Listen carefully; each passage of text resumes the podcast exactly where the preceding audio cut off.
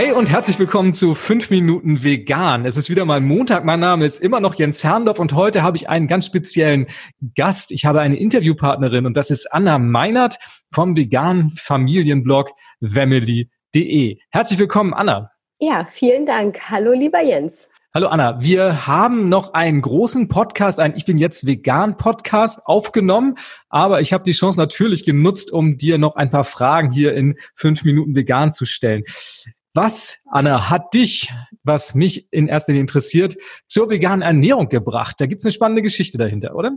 Ja, ganz genau. Das hat nämlich irgendwie gar nicht so viel mit Ernährung zu tun, sondern eher mit Yoga. Und äh, das war das Patanjali Yoga Sutren Buch, was ich in Form äh, in meiner Yogalehrerausbildung lesen musste.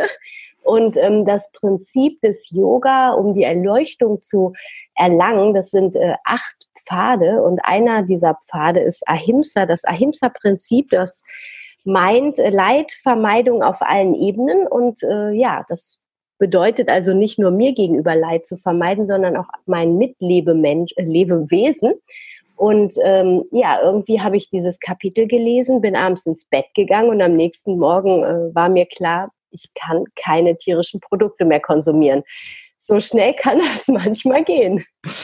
Du bist Mutter von drei Kindern und nennst deine Familie eine Patchfood-Familie. Ich finde diesen Begriff ganz wunderbar. Erklär meinen Hörerinnen und Hörern doch kurz, was es damit auf sich hat.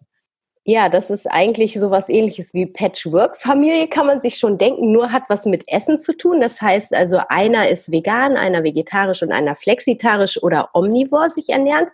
Und ja, letzten Endes ist das überall in allen Familien und meint nur, dass jeder andere Bedürfnisse hat, auf die man dann am besten auch eingehen sollte. Und bei einem Veganer in der Familie muss man das ja irgendwie berücksichtigen. Jetzt hast du damit jede Menge Erfahrung, wie man in die Familie vegane Ernährung integriert. Hast du zwei, drei Tipps für meine Hörerinnen und Hörer an der Hand, die ihnen das Leben ein bisschen leichter machen, wenn auch sie ihre Familie für eine vegane Ernährung begeistern wollen? Ja, und zwar, ähm, also wichtig ist, dass man am Anfang nicht zu viel darüber spricht, sondern das einfach mal äh, ins Essen quasi einschleichen lässt, so dass man mal ein veganes Rezept macht, am besten so ein Lieblingsrezept der Familie und äh, das dann veganisiert. Also vegane Bolognese geht zum Beispiel wunderbar oder ähm, eine vegane Carbonara mit Sojasahne. Das schmeckt alles relativ nah am Original und ähm, ist einfach richtig lecker und erfahrungsgemäß mögen das die Kinder wirklich sehr, sehr gerne. Und wenn man gesünder vegan essen möchte, dann schleicht man noch das Vollkorn mit ein, indem man zum Beispiel Hennelnudeln mit dunklen Nudeln mischt. Genau.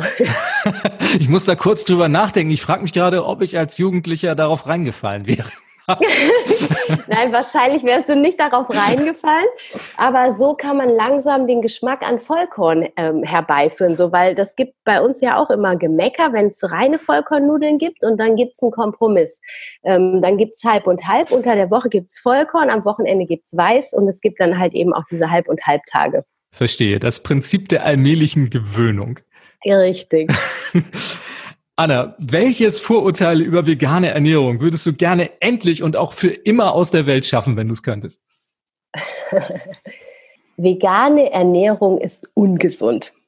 Punkt. Das reicht mir. und jetzt habe ich tatsächlich noch eine private Frage. Ich mache seit einigen Jahren Yoga und ich bin da wirklich alles andere als gut drin. Und wie, das liegt mir so sehr auf dem Herzen, kriege ich diesen nach unten schauenden Hund mal erträglicher für mich hin. Gib mir einen Tipp, bitte.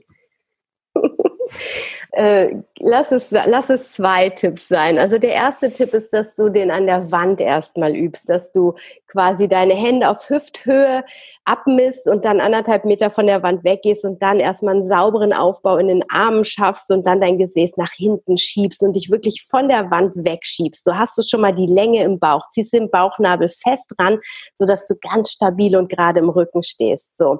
Das ist der erste Tipp. Und mit dieser Länge, mit diesem Gefühl der Länge und der Kraft gehst du dann auf die Matte.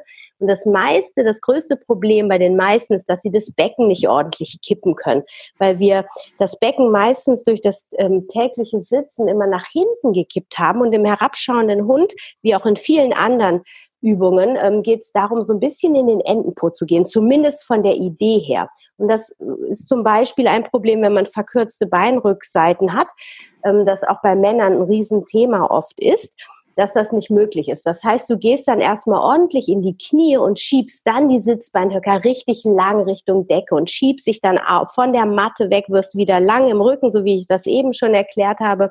Und dann fängst du ganz langsam an, erstmal dich auszudehnen, rechte Ferse zum Boden, linke Ferse zum Boden und dann irgendwann immer mehr verbunden mit der Atmung fängst du an, die Beine zu strecken und irgendwann schaffst du das dann hier sauber im herabschauenden Hund zu stehen.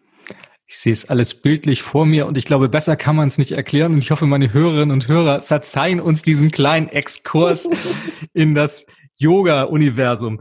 Liebe Anna, wenn meine Hörerinnen und Hörer neugierig geworden sind, mehr über dich zu erfahren, family.de ist dein Blog. Wo findet man noch mehr Informationen über dich und auch deine Coachings oder auch dein Buch, wenn man da neugierig ist? Genau, also das Buch findet man auch auf dem ähm, Blog. Auf Instagram findet man mich am direktesten, ehrlich gesagt, unter alles äh, kleingeschrieben, Anna-Meinert, äh, Meinert mit M-A-Y-N-E-R-T. Ähm, da kann man mich auch direkt anschreiben, wenn man Interesse hat. Da bin ich eigentlich mit am aktivsten. Und ähm, natürlich mein Podcast auch über den Blog. Ähm, genau, und ansonsten habe ich noch eine Coaching-Seite anna-meinert.de. Das sind so die Kanäle. Ich habe das Gefühl, an dir kommt man nicht vorbei. Liebe Anna, ich danke dir ganz herzlich für das Gespräch, wünsche dir alles Gute, viel Erfolg weiterhin mit allen Aktivitäten und wir sprechen uns hoffentlich mal wieder. Bis denn. Herzlichen Dank. Fünf Minuten vegan, heute mit Anna Meinert von Wemmeli.de. Ich hoffe, du hattest Spaß beim Zuhören und ich sage schon wieder Tschüss bis zur nächsten Woche, bis zum nächsten Montag zu einer nächsten Episode von Fünf Minuten vegan.